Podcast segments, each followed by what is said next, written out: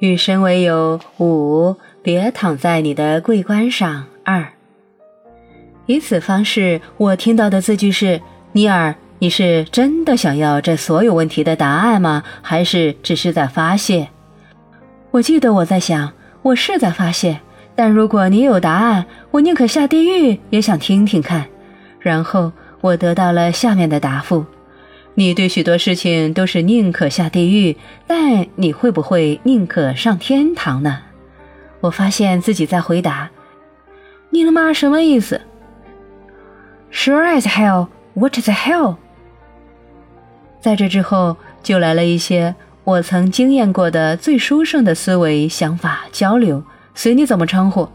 那些思维是如此惊人，以致我不由自主便写了下来，并且对他们反映。基于我透过我的想法答复了我的问题，但他们也引起了其他我前所未有的问题，因此我便在那儿进行一个笔和纸的对话。它持续了三个小时，然后突然就到了早上七点三十分，而全家开始有了动静，所以我收拾起纸和笔。那是个有趣的经验，但我并没有怎么将它当一回事。直到次晚，当我在凌晨四点二十由酣睡中突然被惊醒，就好像有人走进房间，打开了灯一样。我坐了起来，心中奇怪发生了什么事。但那时我感觉一股急迫的力量将我拉下来，并且要我回到那黄色笔记本上。仍在惊讶是怎么回事，以及为什么是我已跌跌撞撞地找到了那本子，又回到客厅沙发我的窝里去。我又开始写，紧接我上回搁笔的地方，问问题，并且收到答复。直到今天，我也不知道是什么令我开始将它全写下来。我保存了所有我写的东西。我猜我当时是想要写个日志或一个特殊的小日记。我完全没想到有一天它会出版，更别说由东京到多伦多，由旧金山到圣保罗都有人在读了。的确，在对话进行的某个时候，那个声音曾说：“有一天这会变成一本书。”但我自负：“是哦，你和另外一百个人将把你们的午夜漫谈寄给一个出版商，然后他会说：‘当然，我们将立刻出版它。’”而那第一步对话持续了一年，我一周至少在黑暗中被叫醒三回。我最被常问到的问题之一是：我何时才肯定？何时才知道跟我的谈话的是神？在头几个礼拜，我不知道该对正在发生的事怎么想。最后，我的一部分认为，我只是在跟自己谈话。然后在途中某处，我心想：我是否可能由我听说过的所谓我的大我 （higher self） 来吸取我问题的答案？到最后，我必须放下我的自我评判以及对嘲笑的恐惧，而就称它似乎是的东西与神的一个对话。这是在我听见根本没有十戒这回事这个声明的那天晚上发生的。当这壮丽的主张被说出来时，我已写了将近一半最终会变成书的稿子。那时，我正在探索到达神的路径，以及何者才是正确的那个问题。我想知道，我们是否借由做乖乖牌就赚得上天堂，或我们是否可自由地为所欲为，却不会被惩罚。到底哪一个传统的价值，或一边前进一边编造出来的？我问道：“是哪一个实践，或到底开悟的七步骤？”当答复是世界并不存在时，我惊愕的不知所措。但是更令人惊愕的是那解释：“哦，的确是有个实相声明，并且他们是给了摩西，没错，但他们并非诫命。”我被告知，他们是神对人类所做的十项承诺，让我们知道我们已踏上了回到神的路。这不像到当时为止对话中的任何其他的事，这是一个突破性的资讯。直到那一刻，我知道在那对话中我听到的一些事，以前我曾听过，从其他的老师或其他的来源，或也许别的地方读到过。但这种有关世界的令人吃惊的声明，我知道我之前从未听过。更有劲者，这些想法违反了我对那主题曾被教义或想过的每一件事。几年后，我从东岸一所著名大学的神学教授那儿收到一封信，说这是三百年来出版的对十诫最原创性的新看法。而虽然他不确定他同意与神对话的声明，但他们在将来的许多学期里都会提供给他的神学班可供辩论的丰富资料。不过，在那时，我并不需要任何来自神学教授的来信，才能确定我所听到的东西是非常特别的，并且来自一个非常特别的来源。我开始体验到那来源为神。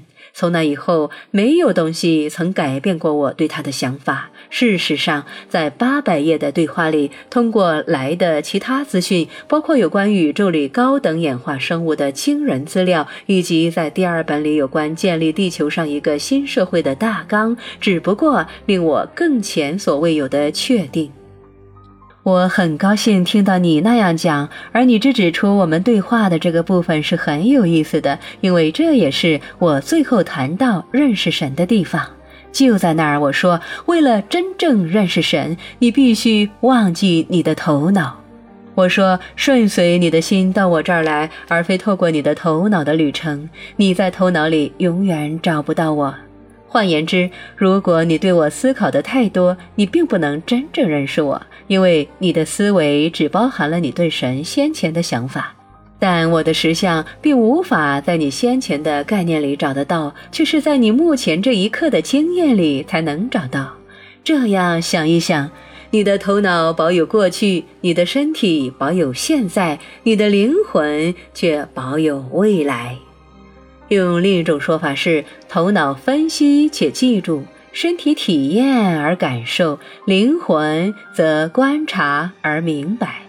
如果你想通达你对神所记得的事，向你的头脑去找；如果你想表达你对神的感受，向你的身体来找；如果你想通达你对神知道什么，向你的灵魂去找。我有点迷糊了。我以为感受是灵魂的语言，他们是没错。然而，你的灵魂经由你的身体说话，身体给你对你的真理一个此时此地的体验。如果你想明白在任何主题上你的真理为何，向你的感受去找，与你的身体查对一下，是最快的方法。我明白了，我称之为给他胃的测试。有一个老说法是这么说的：胃知道，那是真的。你的胃提供了你一个非常好的气压计，所以如果你想触及你的灵魂对于未来所知之事，包括围绕着你对神的未来体验之可能性，聆听你的身体，聆听你的身体现在在告诉你什么，你的灵魂知道每件事。过去、现在与未来，他知道你是谁，以及你想要做谁。他认为我很亲密的，因为他是我那最接近你的部分。哇，我喜欢这个说法。灵魂是神那个最接近你的部分，多了不起的一个声明啊！而且是真的。所以要认识我，你只需要真正认识你自己的灵魂就行了。要与神有个友谊，只要与我自己有个友谊就行了，一点都没错。那听起来如此简单，几乎是太好了，令人不可置信呢。相信我是真的，但如果认识你自己，更别说与你自己有个友谊是很简单的话，你很久以前就会做到了。你能帮助我吗？我们在这儿正做的就是了。我将引领你回到你自己，因而领你回到我。而有一天，你也会为别人这样做。你将把人们还给他们自己，因而还给我。因为当你找到自己，你便找到我。我本来一直在那儿，而我将永远在那儿。我如何与我自己为友？借由开始认识你真正是谁，并且借由你对你不是谁变得很明白。我以为我与自己是有友谊的，我很喜欢我，也许太喜欢了一点儿。如我说过的，如果在我的人生中我没有任何个性上的问题的话，就是我的自我。一个大的自我，并不是一个喜欢自己的表征，却正相反。如果有人吹牛并炫耀得很厉害，只会引起一个问题，就是他们对自己很不喜欢些什么，以致他们觉得必须让别人喜欢他们以为补偿。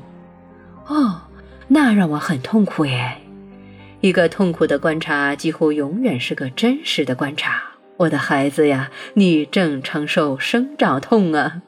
预祝小孩长大期间骨骼和全身偶尔出现的不知名疼痛。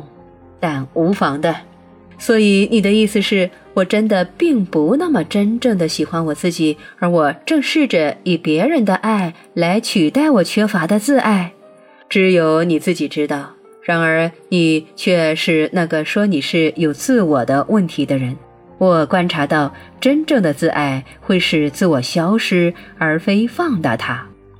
换言之，你对你真正是谁的了解越多，你的自我便越小。当你完全的认识你真正是谁，你的自我便完全消失了。但我的自我是我对自己的感觉，不是吗？非也，你的自我是你以为你所是的是谁，它与你真正是谁毫不相干。这不是与先前所教的有自我是没问题的教诲相抵触了吗？